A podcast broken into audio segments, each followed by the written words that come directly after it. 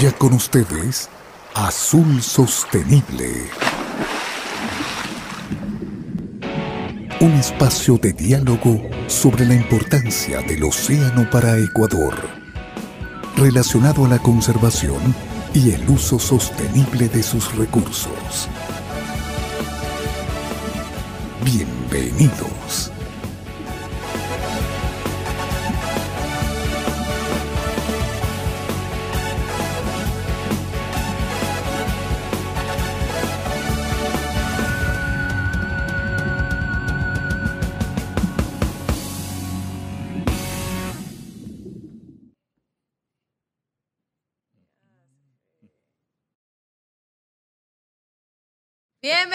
Azul Sostenible. Seguimos aquí en el, en el estudio, aquí en el set. Amarillos como, como, Ah, amarillos, pero como zanahorias, pero en vivo se nos ve lo más bien. En la pantallita. Aquí porque el me- corazón es azul. Tenemos un filtro de Instagram. El poder, el poder es azul, así que Aquí estamos, bienvenidos a Azul Sostenible. Iniciamos miércoles una de la tarde y aquí estamos junto a ustedes a través de eh, la pantalla de, de YouTube, estamos a través de Facebook en vivo y a través de todas nuestras redes sociales para que usted esté al tanto de lo que hablaremos y de todas las noticias de Azul Sostenible. Recuerde también que nos retransmite Radio Cascade, Channel Galápagos Noticias en desarrollo al día Noticias Ecuador y España Latina TV, por si acaso usted no lo puede ver por YouTube o por nuestro Facebook, es raro porque siempre funciona. Nos puede ver también por esta radio, nos puede escuchar también por esta radio porque nos están retransmitiendo. Ingeniero, ¿cómo está? Y viene con los tiburones hoy día azules. los tiburones azules. Azul, azul claro, más azul-. Son tres tipos de azules, mentira. Solo hay un tipo el de tiburón hay que azul. decirle así. Es para que vayan anotando las camisas, el concurso y todo, ¿ah? ajá, por ajá. favor, vayan anotando ahí. Esta es la número 420. Buenas tardes, mi querida Londa. Buenas tardes con todos. Gracias por estar aquí. Disculpen un poco el retraso, pero tenemos una semana intensa. Tenemos eh, eh, la preparación del proyecto, que el lanzamiento del proyecto en Galápagos, que es parte del proceso de Tunacont, donde yo también participo, donde Azul Sostenible estará allí presente. Y justamente, pues ese es el tema del día de hoy, hablar con los pescadores artesanales, sus expectativas eh, sobre el, proyecto, sobre eh, lo que pasa con las pesquerías en Galápagos, cómo hacer pesquerías sostenibles. Pues bueno, de eso vamos a seguir conversando, de eso se trata Azul Sostenible, de esta conversación con los expertos, con los actores, para conocer que de cada uno de ellos, pues, eh, qué está pasando detrás de estas cadenas que a veces el ciudadano común pues no conoce esos detalles y Azul Sostenible le trae mejor información disponible. Eso es mi querida Alonso. Así es, y hoy, hoy tenemos un adelanto de lo que va a ocurrir también en estos días, porque mañana, mañana cogemos un avión y nos vamos al país, no mentira. Nos Ah. vamos a Galápagos. En parte salimos a un ratito en, en áreas internacionales y después Ya, y regresamos. ahí eh, eh, regresamos. Ahí nos Regresamos. vamos mañana a Galápagos porque les vamos a traer también noticias de lo que va a ocurrir el día sábado, un proyecto, la verdad, maravilloso y, poco, que tiene que ver muchísimo con sostenibilidad. Así que después le traemos esas noticias y hoy nuestra invitada viene de Galápagos. Pero antes de darle la bienvenida, vamos a nuestro primer segmento, Noticias desde el Mar. Presentamos Noticias desde el Mar. Y veamos qué pasa con el potencial de la economía azul en la preservación y conservación de los recursos marinos. La economía azul surge como una oportunidad para que el sector financiero se sume a dichas acciones y sea un agente clave en la protección de los recursos.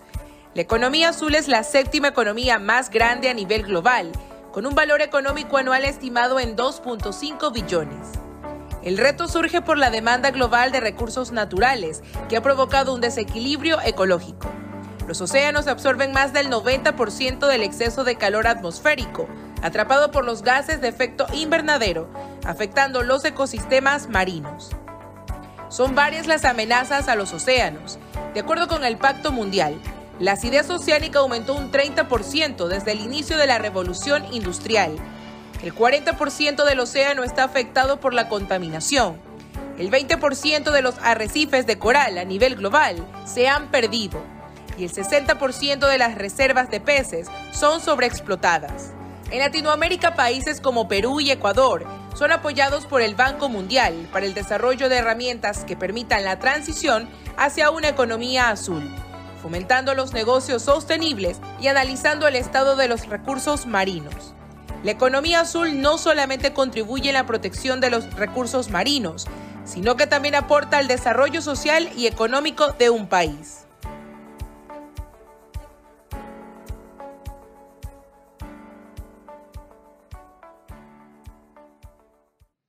Me encanta el término economía azul, la verdad. Siempre bueno, lo he es, un dicho. término, es un término que se está usando ya algunos años, pero se está implementando poco. Recién hay algunos primeros pininos, como decimos en Ecuador, eh, que están desarrollando algunos países, pero engloba muchas cosas importantes que justamente tiene que ver con el aprovechamiento del océano de forma responsable, de forma sostenible, de forma sustentable también, que es un término más amplio que el sostenible, pero todas estas rutas hay que seguir y esto engloba también un- una economía, una economía porque la pesca, la acuacultura, todo lo que se aprovecha en el mar, la energía eólica, los puertos, tantas cosas que en el océano se dan y que tienen que ser eh, eh, reguladas y ordenadas para que sean sostenibles y afecten menos el impacto, pues genera una, una economía y también eso también genera un movimiento de dinero muy importante a nivel mundial y Ecuador todavía creo que eh, está en cero en, en esa área. Hay otros países que están desarrollando fondos azules, China, Europa y también países caribeños eh, que he visto que están eh, implementando estas, estas políticas de economía azul. Así que eh, escucho al Banco Mundial hablar muy seguido de este tema, el Banco Interamericano de Desarrollo. Así que allí están los fondos de cooperación y, tan- y el gobierno o los gobiernos que están normalmente en contacto con estas organizaciones de, de financiamiento, pues deberían mirar un poco más cómo aplicar la economía azul aquí en el Ecuador también, ya que somos también eh, un país azul por el océano que está aquí a nuestro ladito. Yo soy el océano. Es que dice aquí a nuestro ladito. digo, ah, ya. También, usted también. Continuamos con las noticias. Las pesquerías de atún de Estados Unidos no se han visto afectadas económicamente por el establecimiento del Monumento Nacional Marino Northeast Canyons and Seamounts, ubicado frente a la costa este del país, según una investigación reciente. Un profesor de economía de la Universidad de Hawái concluyó esto en un artículo publicado el mes pasado en la revista Nature. El área marina protegida está ubicada en el Océano Atlántico y tiene más de 12.000 kilómetros cuadrados de superficie y se estableció en 2016. Desde entonces ha habido una reacción violenta del sector pesquero que dice que el área marina protegida ha afectado sus capturas. El expresidente estadounid- estadounidense Donald Trump anuló las restricciones de pesca en el monumento marin- marino a mediados del 2020 y los ambientalistas lo demandaron por esta decisión. El año pasado, el presidente Joe Biden restableció la prohibición. En, en su estudio, Liham analizó la pesquería de palangre del Atlántico que opera todo el año y se dirige a múltiples especies de túnidos: atún blanco, listado, patudo, aleta azul y pez espada. También examinó las pesquerías de caballa y calamar. El estudio concluyó que hubo poco o ningún impacto negativo sobre el atún o las otras pesquerías. Se utilizaron modelos matemáticos para ver si había algún beneficio económico de la reapertura en 2020, pero no se observó un aumento en las capturas o una reducción en la distancia recorrida, ni un aumento en el esfuerzo de pesca relativo dentro del área protegida. Es un tema. Explicación es justamente el debate que estamos teniendo de que esta creación de áreas marinas protegidas, algunos aseveran que ayudan a la pesca, que aumentan los volúmenes de pesca.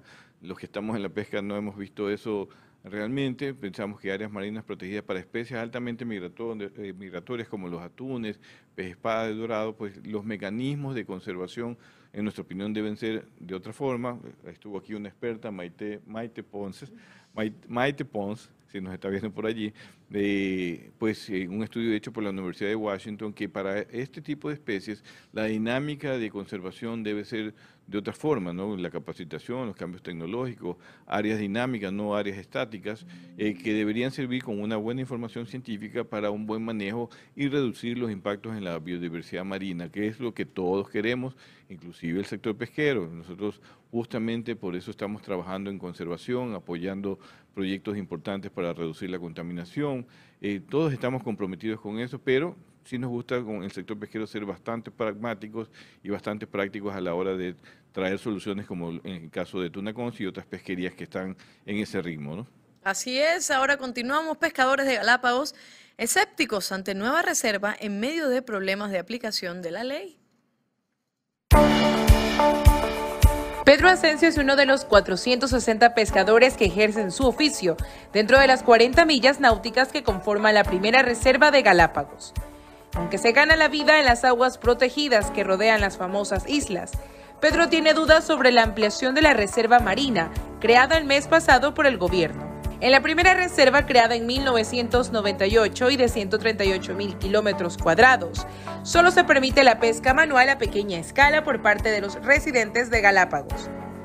Los 60.000 kilómetros cuadrados añadidos el mes pasado son el primer paso de un plan de Ecuador, Colombia, Costa Rica y Panamá para crear un corredor de migración entre las áreas protegidas para las especies amenazadas por el cambio climático y la pesca industrial.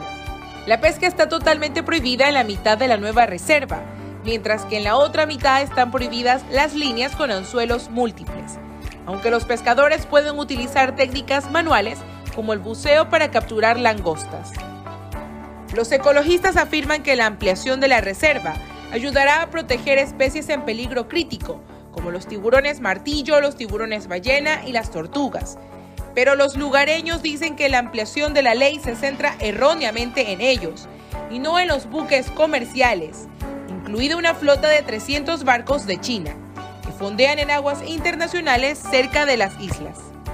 Las prácticas de pesca ilegal e insostenible son junto con el cambio climático la principal amenaza para la reserva marina, según los estudios de Más Galápagos. Otras prácticas como el uso de boyas con grandes redes submarinas pueden resultar mortales para las especies amenazadas.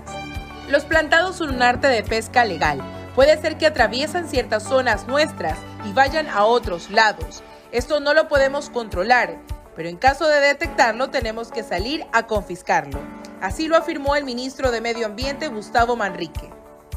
Informó para ustedes Alba Corita. Siga con nosotros en Azul Sostenible. Entonces hay nueva reserva, pero la aplicación de la ley es... Bueno, vamos a escuchar a los pescadores. Justamente creo que esta semana va a ser interesante. Vamos a escuchar ahora a la directora de la Corporación de de Pescadores Artesanales de Galápagos, que es Grace Hunda, eh, sobre esta, este escepticismo de esta nueva reserva, por qué es, por qué ocurre, pues estoy seguro que ellos también están muy comprometidos con la conservación, pero siempre y cuando pues sea algo pragmático. ¿Será que lo que pasa actualmente en la reserva marina no los alienta a generar una, nueva reserva, una reserva marina que todavía los resultados están pendientes? Vamos a preguntarle justamente eso a nuestra querida Grace eh, Hunda, que es la directora y representante de los pescadores artesanales de, allá de Galápagos.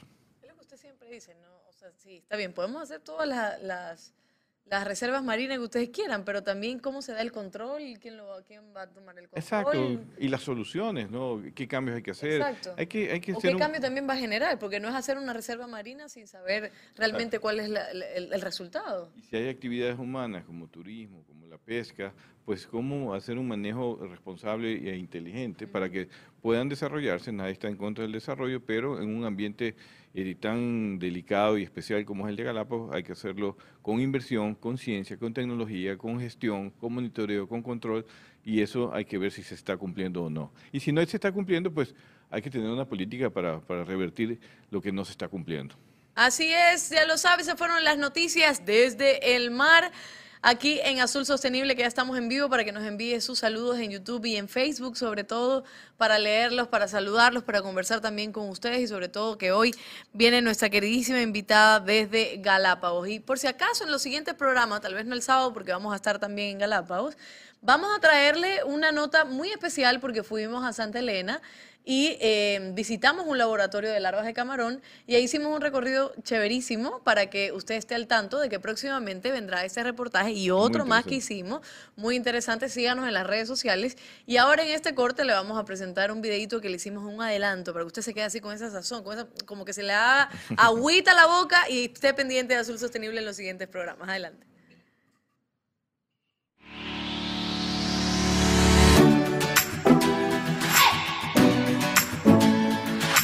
El equipo de Azul Sostenible visitó un laboratorio de larvas de camarón.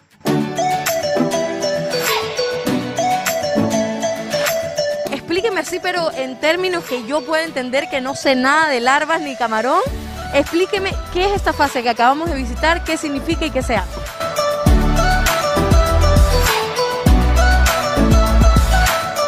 Les contamos cómo nos fue en esta visita y qué aprendimos.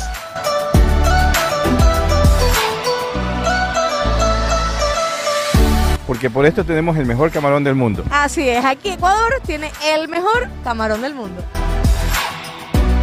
No se pierdan las siguientes emisiones de Azul Sostenible, los miércoles a la una de la tarde y los sábados a las 9 de la mañana.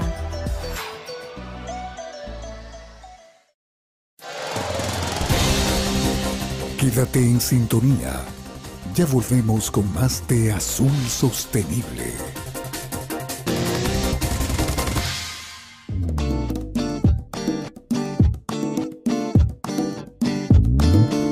Super abre fácil de atún manabí cuando tengas hambre atún manabí. Super abre fácil de atún manabí cuando tengas super hambre atún manabí. Super abre fácil se abre super super fácil. Super abre fácil se abre super super fácil. Para mano chiquita o mano grandota levantas y del mar a tu boca. Super abre fácil de atún manabí cuando tengas super hambre atún manabí.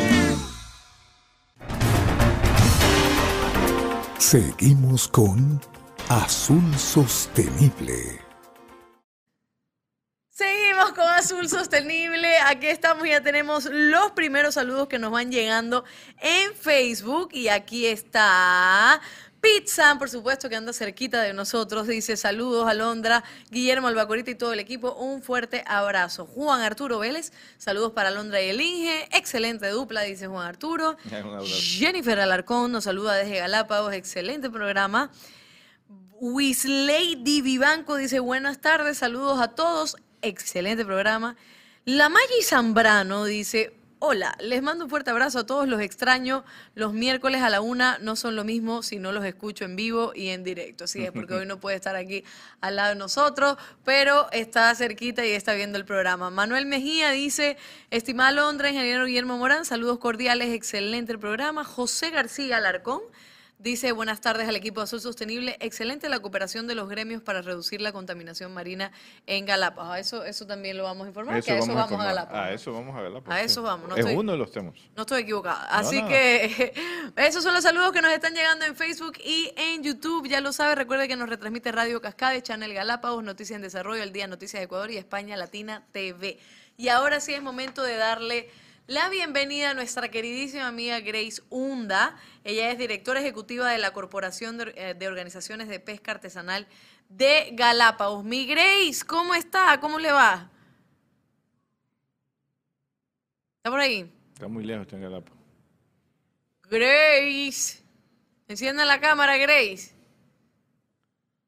¿Tú por qué es Galápagos? Es la señal de Galápagos. Como es prácticamente que cruzar un... ¿Dónde vamos? ¿Aguas internacionales? ¿Cómo? ¿Para No, ir por allá? ¿Cómo eh, sería? Allá es aguas eh, nacionales, pues no ya en Galápagos. Pero, pero en el camino... En el camino pasamos a aguas internacionales, definitivamente. Es- es un estrecho pequeño, ¿no? Porque tenemos 200 millas del continente, viene un agua internacion- aguas internacionales y volvemos a 200 millas de la zona eh, insular, ¿no? Perfecto. ¿Sabe qué? Mientras tanto, seguimos nosotros hablando hasta que Grace se pueda conectar. Estamos nosotros en pantalla, ¿verdad? Porque no nos vemos en el monitor. Perfecto. Seguimos hablando un poco para saber qué es lo que vamos a hacer el día sábado. ¿Qué va a pasar el día sábado en Galápagos? Bueno, el día sábado en Galápagos, el eh, Tunacons, eh, la Cámara Nacional de Pesquería, FENACOPEC, ATUNEC y la Corporación de Pescadores Artesanales de Galápagos van a hacer un lanzamiento de un proyecto de cooperación entre el sector pesquero para cuidar a Galápagos. Ya. Para ayudar a cuidar a Galápagos, porque esto no es una sola responsabilidad. Esto es lo que se firmó en la cumbre. Es lo que se firmó en la cumbre el año pasado, el compromiso, se hizo el estudio el año pasado para diseñar un plan de trabajo y ese plan de trabajo consensuado con el sector pesquero en general, los gremios y los pescadores de Galápagos, es lo que vamos a lanzar ahora, en, vamos a hacer el lanzamiento para comenzar su ejecución en marzo. Para limpiar Galápagos. Hay dos, componentes, hay, limpiar. hay- hay dos componentes. Uno es para ayudar a reducir la contaminación marina, recolección de basura que viene no solo de la pesca, sino sobre todo de las fuentes eh, de otras actividades humanas que generan las islas, y también la recolección de plantados para que no ingresen a zonas eh, sensibles Ya. de las islas. Y un tercer y, un, y el segundo componente que tiene que ver con la asistencia técnica a los pescadores artesanales para que hagan una pesca sostenible y responsable en base justamente a la experiencia que tiene Tunacons y el sector pesquero en el continente. Excelente proyecto. Igual si usted eh, no ha entendido un poco de lo que va a pasar, no se preocupe, que yo voy para allá a aprender de todo lo que va a pasar con este proyecto. Y en un un reportaje, por supuesto, se lo tendremos para que usted conozca de que sí se puede trabajar entre el sector privado, se puede trabajar con los pescadores artesanales, se puede trabajar con el sector público, se puede trabajar con el sector industrial, se puede trabajar todo el mundo, sí, ya sé Isaac, ya lo tenemos, se puede trabajar todo el mundo en pro de la limpieza y del cuidado de Galapa. Ahora sí, antes de que mi equipo de producción se les duerma la mano. Ya tenemos a nuestra queridísima Grace Hunda conectada. Ella es directora ejecutiva de la Corporación de Organizaciones de Pesca Artesanal de Galápagos. Si me pones el monitor para ver cómo estamos. Listo. A ver, Grace, ahora sí la saludo. Grace, ¿cómo está? Hola, ¿qué tal? Un gran saludo ahí para todo el equipo de Azul Sostenible. Qué bueno. Estamos tratando de conectarnos, el internet es muy malo en Galápagos, pero bueno, vamos a hacer el esfuerzo por conversar y alegar un poco sobre el evento del 19 de febrero. Creo que, yo creo que ya deberían solucionar ese tema del internet en Galápagos, ¿no? Hay muchas cosas en Galápagos que no se solucionan todavía. Sí, pues. Eh, la conectividad pues debería ser muy importante para nuestros compatriotas, para que se puedan comunicar. ¿Cómo han hecho los, los niños en pandemia también? Bueno, eso es otro tema. me, parece interesante. Podemos hacer un reportaje allá. Porque es verdad, uno llega a Lápiz y lo primero que te dicen es el internet es malo. Sí, claro. Pero, pero el Internet ya se ha convertido en una necesidad, no, es un privilegio. sino que lo comprobamos. Sí, sí, sí, lo comprobamos. Entonces no es un privilegio, es una necesidad, así que debería arreglarse. Mi querida Grace, antes de seguir hablando de, de, nada que tenga que ver con pesca, la saludo. Eh, muchísimas gracias por estar con nosotros. Igual, si se va la señal, no se preocupe, que seguimos nosotros conversando hasta que usted eh, se restablezca por acá. Eh, hoy hablemos a la, a la pesca artesanal de Galápagos y sus expectativas para el 2022. Y la primera pregunta tiene que ver con una que también se la hice el ingeniero y, presentábamos en las noticias, sobre esto, mm, esta tal vez preocupación, están escépticos ante esta nueva reserva en medio de los problemas de aplicación de la ley. Sabemos que por decreto ejecutivo se creó la nueva Reserva Marina, no voy a decir el nombre porque es una pregunta de las encuestas, pero em, por un lado, hay muchas felicitaciones a nivel internacional de que se haya creado esta nueva reserva marina, pero yo quiero preguntarle a usted, que vive allá, que trabaja allá y que conoce todo lo que pasa allá, ¿cuál es em, su opinión sobre esta nueva reserva marina y lo que va a pasar?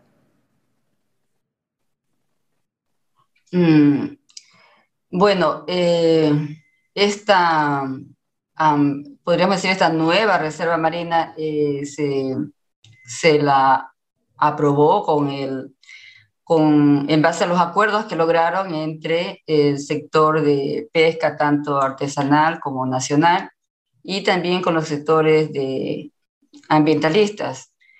Eh, creo, que, creo que hay que tener eh, mm, paciencia, creo la opinión de los pescadores en Galápagos es de que esta reserva, eh, ¿cómo se la va a cuidar si tenemos muchos problemas para cuidar las 40 millas? Eh, hay muchas inquietudes de que si se puede o no eh, cuidar los, los 60 mil kilómetros cuadrados adicionales, pero eso se verá en el camino, ¿no? Por ahora creo que los sectores de la pesca hicieron un sacrificio al otorgar o permitir que también esta zona sea para la de, reserva marina, pero eh, tengamos confianza en que se pueda cuidar, pero esta debe ser un trabajo de manera conjunto, no organizado, porque actualmente eh, no existe mucho control sobre la, la reserva marina de, de, de, Galápagos, y no es porque no se quiera hacerlo, sino porque eh, hay problemas de temas por recursos económicos que no tienen suficientes para poder hacer control físico. Sin embargo, el parque tiene sus acuerdos con, con la Armada Nacional y hacen operativos de control. Aparte de eso, tiene también la tecnología, ¿no? Que, que, ellos sí tienen muy buena tecnología y, y, las embarcaciones de pesca, todas las embarcaciones de pesca tienen sistemas de, de, de como es de GPS que los pueden ubicar donde están. Eh, inclusive eh, hace poco hubo una reunión precisamente sobre ese tema con la Armada Nacional y, y, todos los pescadores cuentan con esos instrumentos que a veces también por las dificultades de Internet eh, no siempre funcionan bien, pero al menos se ejerce un control de, de, esa manera, de una manera tecnológica, se podría decir. Y sí, necesitamos un buen Internet también para hacer mejor control. Ojalá eso se pueda concretar en algún momento. Sí, mi querida Grace, yo creo que el Internet y otras cosas más eh, son muy importantes, el control de la contaminación, el control del, el crecimiento de todas maneras de las actividades humanas en Galápagos debe ser eh, controlado, que no es generado por, por la pesca artesanal, eh, pero hay preocupaciones. Recording porque- in progress. porque hay, hay preocupaciones, porque de todas maneras un crecimiento poblacional eh, genera impactos humanos que hay que reconocer y que a veces eh, todo, aparentemente la culpa es de, la pesca, y lo cual no es realidad, es, no es una realidad, y por eso hay que intervenir y ayudar en otras actividades como el proyecto que vamos a hacer eh, el lanzamiento el día, el día sábado. Pero a nivel de pesca artesanal, ¿cuál es la opinión del sector pesquero de los resultados de la actual reserva marina, de la actual? Eh, tú dices si la actual reserva marina tiene- tienen dudas de que todo esté bien, la nueva reserva, pues, ¿cómo la van a cuidar, cómo la van a proteger? Pero en pesca artesanal, ¿ustedes han logrado, pues, eh, sentir que hay un desarrollo sostenido de- del sector pesquero allá en Galápagos? No. Eh, desde el año 98 eh, no se ha podido hacer un desarrollo sostenido del sector pesquero, todo lo contrario, el sector pesquero artesanal de Galápagos ha, ha involucionado. Eh, se le echa la culpa de todos los males.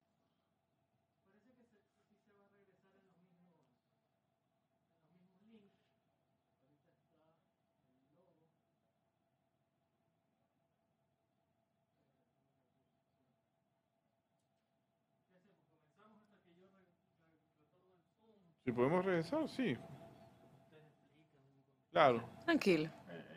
Tú encárguese la tecnología. ¿Cómo es tranquilo? ¿no? Te- Tranquilo.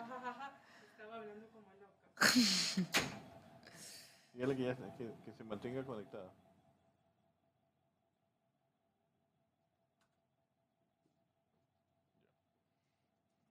Ya si volvió el logo, ya volvió a su sostenible.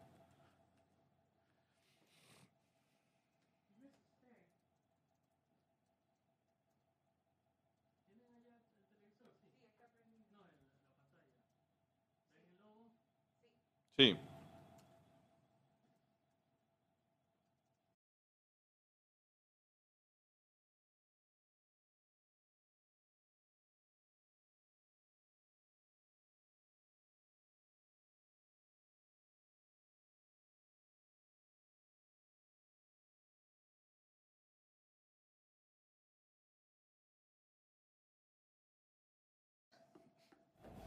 Señores, se nos fue la luz en todo el barrio y por eso se- la transmisión se cortó.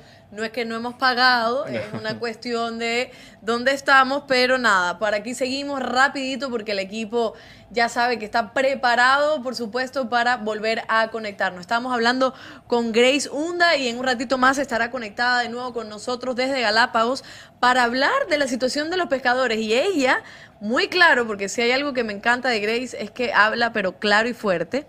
Y decía, de, de- hablaba de los problemas que tienen los pescadores artesanales y que están desatendidos, no solo desatendidos, el hecho de que se los culpa también a los Se pescadores artesanales de la insostenibilidad que hay en Galápagos y de todos los problemas que hay. ¿Debería culparse a los pescadores artesanales o qué No, pasa? yo creo que debe haber algún impacto que genera si no se maneja bien la pesquería, obviamente.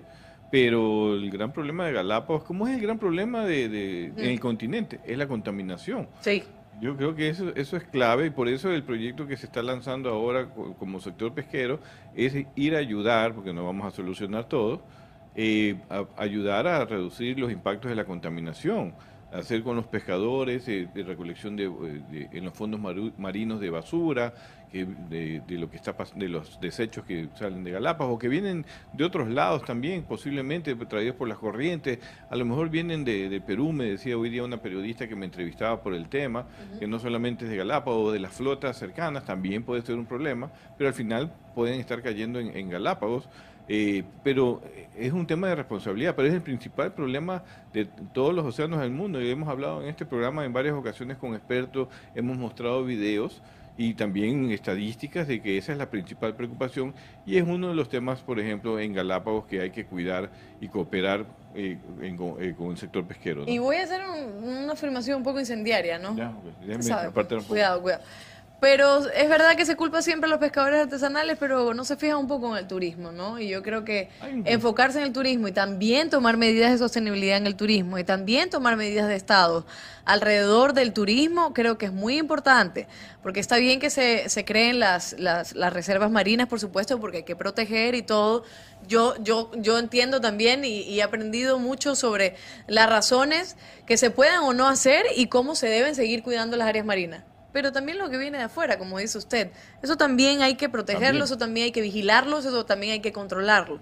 Y bueno, se tiene a veces ciertos poderes y bueno, se, se tiende a culpar a quien menos poder tenga. Perdón, y, perdón. Y, aquí, y aquí es realmente, y esta historia ha sido antigua. Yo conozco y he estado y he compartido en Galápagos, no, no estoy hablando en teoría porque lo leo en los periódicos. Bueno, en los periódicos no salen esas cosas. Exacto. Eh, que los principales culpables en la, siempre en, la, en, las áreas sensibles son los pescadores.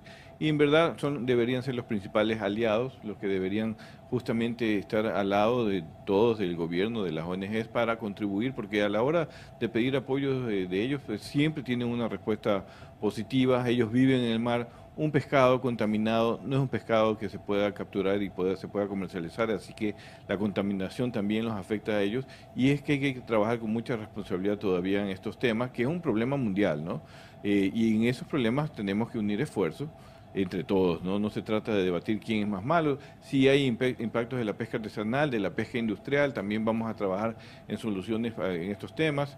Eh, también hay que reconocer que el turismo ha crecido. Nos decía Bruno León en alguna de las entrevistas, oye, eh, oigan chicos, allá en Galápagos se mueren 2.000, 3.000 pájaros al año porque cruzan por las avenidas nuevas o por las carreteras nuevas que se construyen para atraer más turistas, más turistas, y eso nadie lo cuenta. Y esos pájaros que se mueren en, en Galápagos eso lo contaba Bruno en alguna conversación que tuvimos aquí en el Azul Sostenible. Y bueno, y también se puede solucionar, pero eh, hablemos, hablemos la plena, como decimos los Así ecuatorianos, ¿no? Así es. Hablemos la plena y la idea es eh, cooperar en solucionar estos temas graves y lo, es lo que está diciendo Grace en este momento y por ahí ya regresó. Las cosas como son. Grace, usted estaba hablando hoy y creo que se quedó hablando sola mientras nosotros aquí sin luz. ¿Cómo está? Ya, ahora sí, nos escucha bien. Sí. Sí, sí, yo había estado hablando precisamente del tema de la Grace, el audio ahora, usted enciende el audio. Eh, sí, está encendido. Ahí sí, ¿me escuchan? El audio, el audio, el audio. Mientras tanto, podemos escuchar esta maravillosa alarma que está aquí. ¿Ya? ¿El audio, Grace, ya? Eh, ahí. Ya, ahora perfecto. Sí. sí, sí, sí, sí, Más o menos tenía la idea de la pregunta que le había hecho el ingeniero, ¿verdad? Usted estaba, usted estaba hablando algo bien concreto. ¿Qué era? Ah, ya, hablaba de la huella ecológica y Ajá. decía que el sector pesquero eh, no tiene en realidad una huella ecológica eh, si la comparamos con la huella ecológica que nos deja el turismo, por ejemplo. Y yo no es que quiero satanizar el turismo, el turismo es muy necesario para la población de Galápagos. De hecho, de acuerdo con los datos del Ministerio del Ambiente, dice que el 80% de, de los ingresos turísticos provienen de este sector. Pero eh, existe una huella ecológica que es innegable.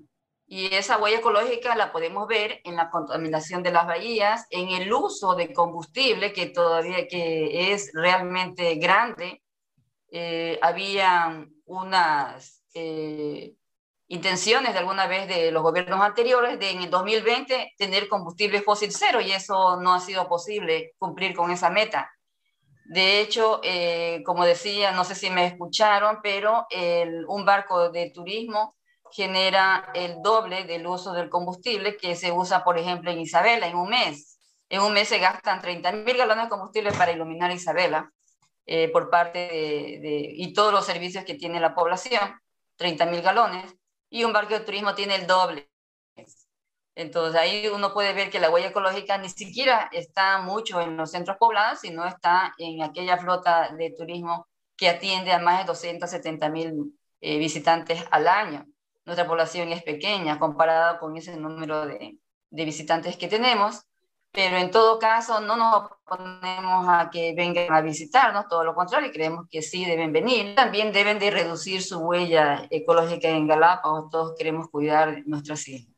Claro, no, y, y, es importante que venga el turismo para, para Galápagos, es, es, bueno para el Ecuador entero, que, sí, que crezca. El asunto está en que crezca sosteniblemente, en forma responsable, como se lo exige para poder estar en un área especial como Galápagos. Está bien que, nadie quiere satanizar nada, pero a la hora de echar las culpas, en verdad el, 100%, el 90% va para el sector pesquero artesanal y hay que repartir las culpas así como se reparten eh, los, los, los, desarrollos de los diferentes sectores allá en Galápagos. No se trata de, en ningún momento de, hacer una crítica para que no haya turismo, sino más bien que eh, a la hora de, de, analizar realmente, científicamente y técnicamente los impactos, pues se diga de dónde vienen realmente esos impactos y, y ayudar a las soluciones.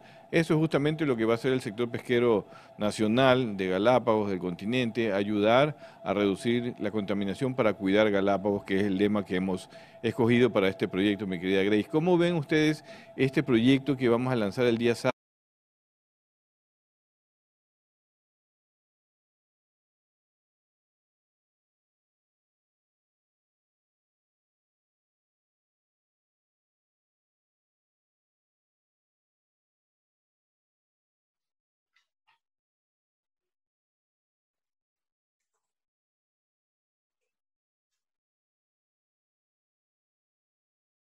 Hola, Guillermo.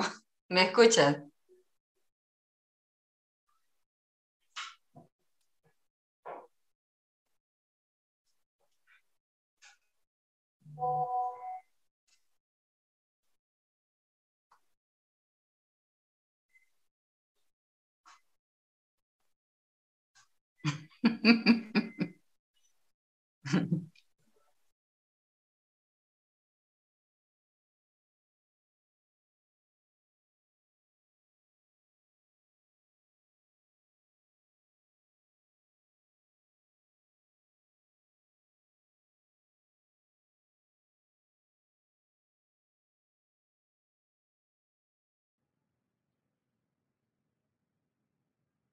Ah, es que no me veo aquí. Aquí estamos de nuevo, aquí estamos de nuevo presentando todos los problemas. Mire, hay días en los que todo lo que tiene que pasar va a pasar. O sea, aunque tú te enfrentes a ello, que tú pongas mente positiva, todo va a pasar. Se ha ido la luz, la corriente tres veces, probablemente se vaya una cuarta. Pero aquí estamos, Azul Sostenible de pie, pendiente de todo lo que sucede en el sector pesquero artesanal de Galápagos. Y antes que se nos vaya la luz de nuevo, por favor, vuelvo a hacerle la última pregunta a Grace. Ya, no me acuerdo. ¿Qué era ah, Grace, si, nos escucha Grace. Grace, ¿nos está escuchando?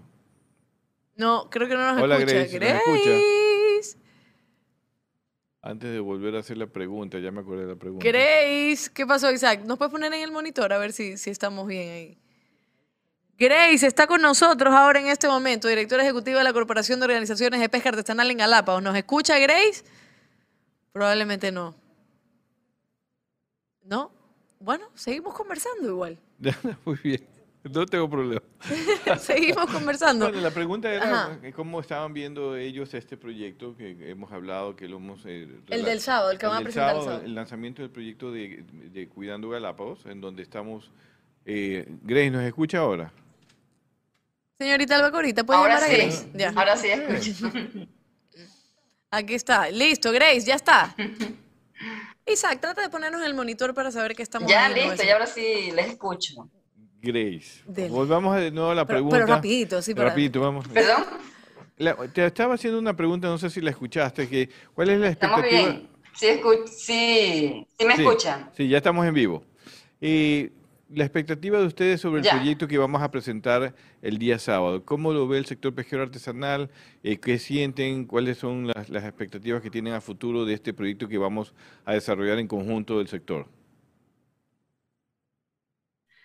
Sí, es una buena, buena iniciativa que ha sido acogida. El año pasado mismo ya se hablaba de estos temas. El sector pesquero creo que es más interesado en cuidar Galápagos eh, para ahora y las futuras generaciones. Así es que es un proyecto que, es muy, muy, bien visto dentro del sector, eh, porque em, sea, sí es verdad que se han hecho ciertas iniciativas de parte del, Ministerio del Ambiente, de ciertas ONGs y del sector turístico de temas de, de basura, de tratar de solucionar ese problema, pero eh, eh, ha sido en las costas, ¿no? no en el mar. Esta ocasión va a ser en el mar, en donde el pescador va a tener su protagonismo, ¿no? en conjunto con eh, la flota pesquera eh, industrial que ha decidido apoyarnos también con estos proyectos que la única intención es de darnos la mano en un proyecto que es mundial, ¿no? porque los pescadores nomás no, no ocasionan basura en el mar de Galápagos. Así es, este, Grace, porque eh, y en buena hora lo has dicho, es un proyecto inédito porque se va a hacer la limpieza ya directamente en el mar, eh, fuera de las 40 millas, dentro de las 40 millas, cerca de, en los mares cercanos a las islas, eh, em, usando obviamente las habilidades de los pescadores que conocen muy bien las zonas donde podemos identificar que se acumula la, la basura eh, por las, eh, lo traen las corrientes y podemos aprovechar justamente este trabajo en conjunto para ayudar, a cooperar a todos los esfuerzos que sí definitivamente se han hecho anteriormente y el sector pesquero se está uniendo a este tipo de, procesos. Y en el caso del, del manejo de las pesquerías de ustedes, ¿cómo lo ven ustedes eh, que puedan desarrollar un mismo estándar de lo que estamos haciendo nosotros en Tunacón, de lo que está haciendo el sector pesquero artesanal con El Dorado y con eh, otras pesquerías, que ustedes también puedan desarrollar un estándar similar y que el mercado a futuro, el que compre langosta, que compre pescado, reconozca ese esfuerzo para hacer una pesca sostenible. ¿Cómo lo ven ustedes también? Eh, sí, eso se ha buscado desde hace tiempo, inclusive dentro de, las promesas que se han hecho al sector pesquero artesanal ha sido eso desde hace algunos años atrás. Eh, pero como ustedes comprenderán, eh, estamos bajo la rectoría del Ministerio del Ambiente y ellos solo conservan, no promueven ni fomentan actividades de esta naturaleza. Es así que eh, eso también es muy importante para, para el sector pesquero. se necesita darle valor agregado al producto que tenemos, que es de muy buena calidad eh, pero eh, no solamente para abastecer el mercado nacional, creemos que podemos abastecer otros mercados y con productos, eh, con la marca Galápagos y con certificaciones que a futuro se puede lograr junto a, a, ustedes que nos pueden ayudar transfiriendo conocimientos y de esa manera podemos ver o intentar por lo menos eh, lograr eh, un mejor desarrollo del sector. Es muy bueno, eh, no lo hemos hecho antes, han habido, han habido varios intentos, se lo ha hecho con comerciantes de manera individual, pero no así con la asistencia técnica que nos puede brindar Tuna Pons en este momento, ¿no? con toda la experticia que tiene sobre estos temas que nosotros acá en Galápagos desconocemos. Eh, será una bonita experiencia, vamos a ir eh, dando los primeros pasos y eh, esperemos que poco a poco se pueda ir mejorando la manera de procesar en nuestro, nuestro pescado, que actualmente solo cubre prácticamente la demanda local y un poquito sale para, para el continente.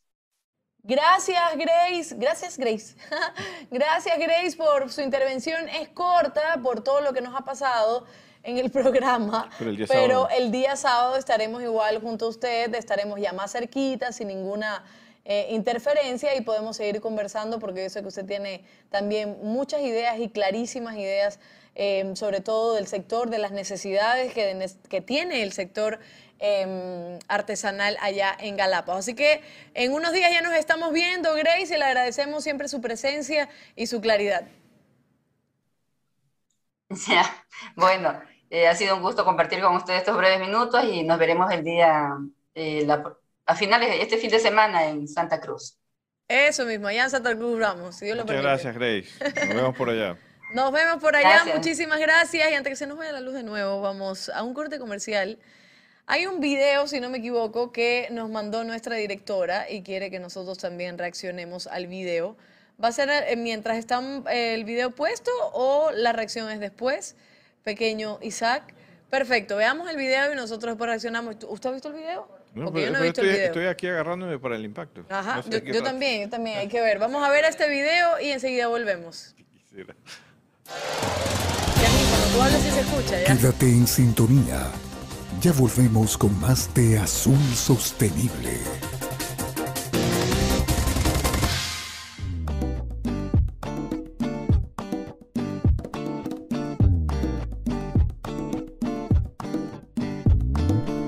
Super abre fácil de atún manabí cuando tengas hambre atún manabí. Super abre fácil de atún manabí cuando tengas super hambre atún manabí. Super abre fácil, se abre super super fácil Super abre fácil, se abre super, super fácil. Super abre fácil, se abre super, super fácil. Super abre fácil, se abre super, super fácil. Para mano chiquita o mano grandota, levantas y zas del mar a tu boca. Super abre fácil de atún manabí. Cuando tengas super hambre, atún manabí. De Madrid, España. Vamos a disfrutar de. ¡Atún Manabí! Contrabando. Seguimos con Azul Sostenible. Ah, el video es de la tía de nuestra querida directora Maggi, que estuvo de visita por acá y ya se fue a España y lo primero que se vio fueron productos Atún Manabí. Bueno, eh, dicen que son muy ricos. Bueno, yo también coincido que son deliciosos y ricos, así que ya está eh, pasando las fronteras, llegando a, a otros ecuatorianos, un atún con una marca muy importante, Manaví. Pues. Así es. Manaví es tan querido por todos los ecuatorianos y estoy seguro que fuera del país también, porque hay muchos manavitas en buena parte del planeta. Es decir, no hay- en todo lugar siempre me encuentro un manavita. En todo lugar que visito. Manaba, creo. ¿Ah? Maggi no es Manaba, Zambrano.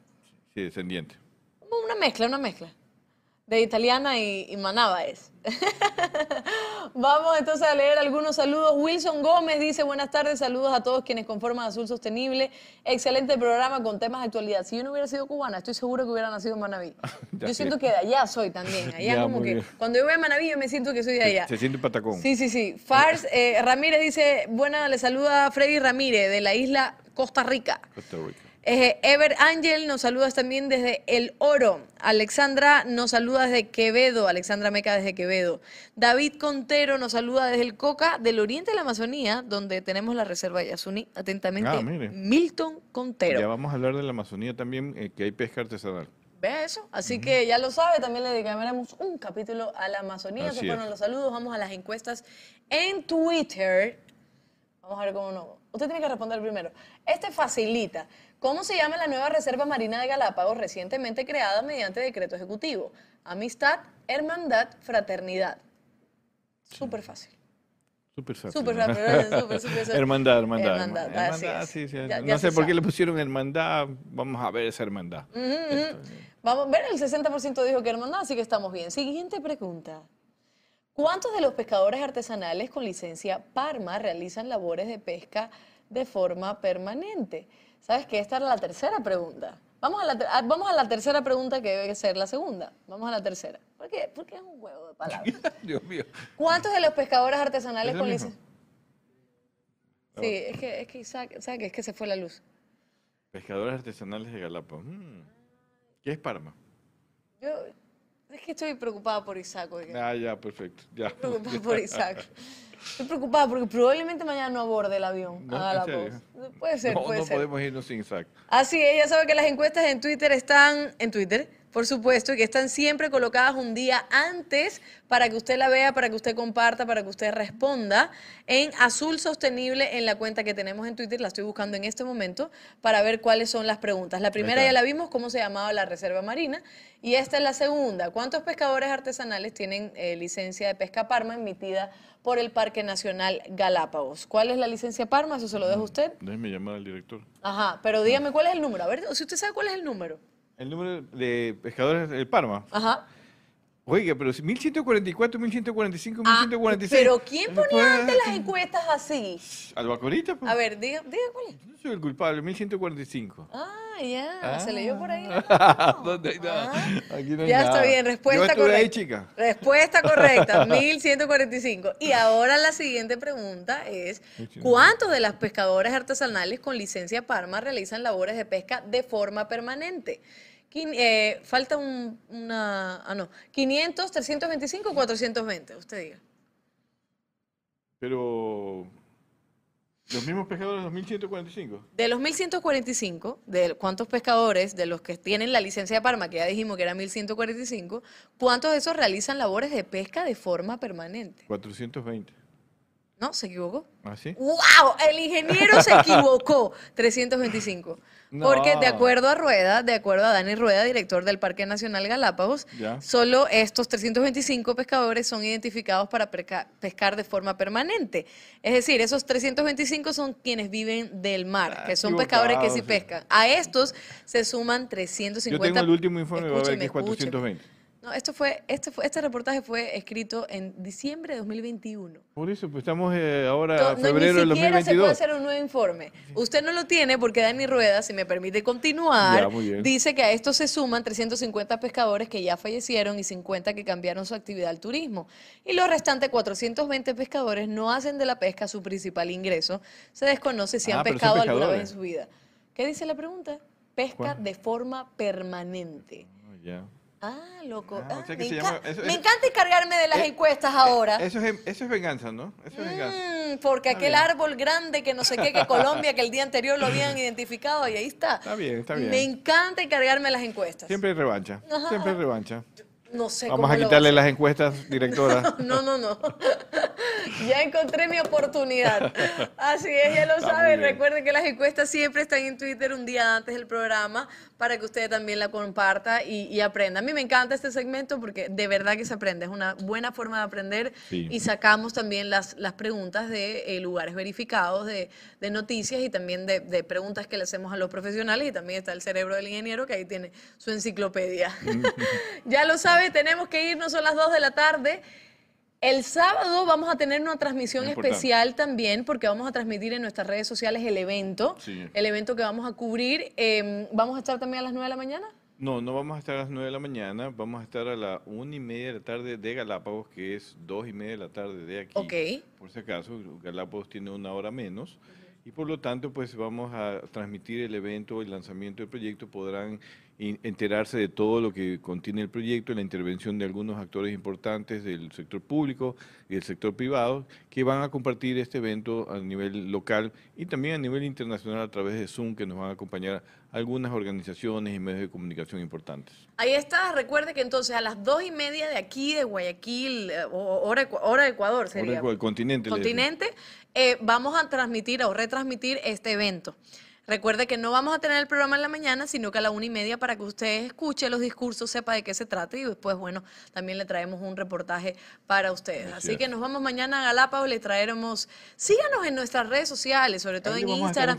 Claro, porque vamos a estar subiendo historia, vamos a estar subiendo material y eso es bueno que usted también esté pendiente en Twitter, en YouTube, en Facebook, siempre en vivo también y en Instagram para que nos pueda seguir, pueda ver cuáles son los concursos, los invitados y todo. Así es.